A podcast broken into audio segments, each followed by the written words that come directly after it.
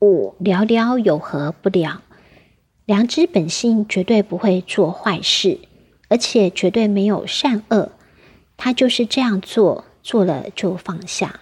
有人到四川成都一个文殊菩萨的庙，那个庙门有一个联，很有意思。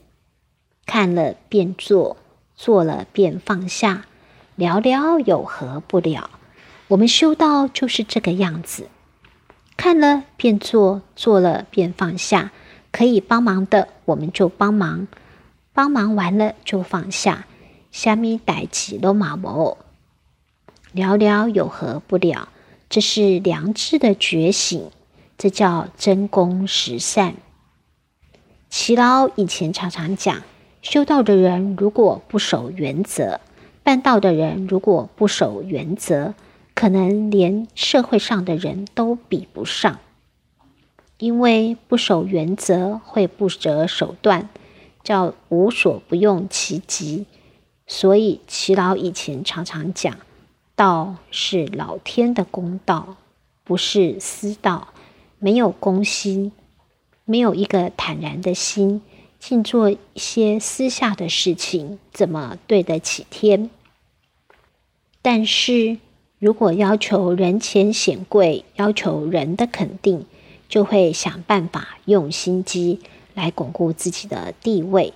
要求显贵在道场上，如果一直地位不高，自己会担心：我让别人看不起，人家看不起我，所以我要想办法。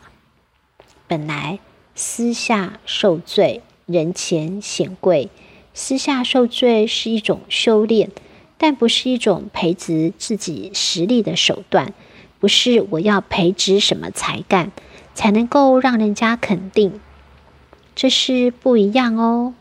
人家所肯定的是一个外表，是你表现出来的一个东西，于是你就要想尽办法用心机去争夺后学。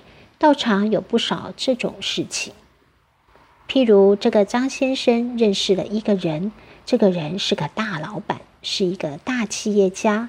他们认识十年了，张先生渡他渡了十年，都还渡不来。有一次吃饭，介绍给道亲，也是生意上的朋友李先生认识。他们认识才一年不到，这个李先生赶快偷偷的带这个董事长去求道，这叫先做先赢，是不是？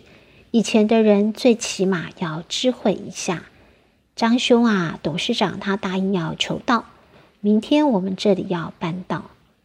现在没有，先把他的身份证弄下来再说。先有 ID 卡，以后银宝师、点传师都定下来，这样就不可改。这麻烦了，这是抢后学，这个在乎的是短暂。不是在乎永恒。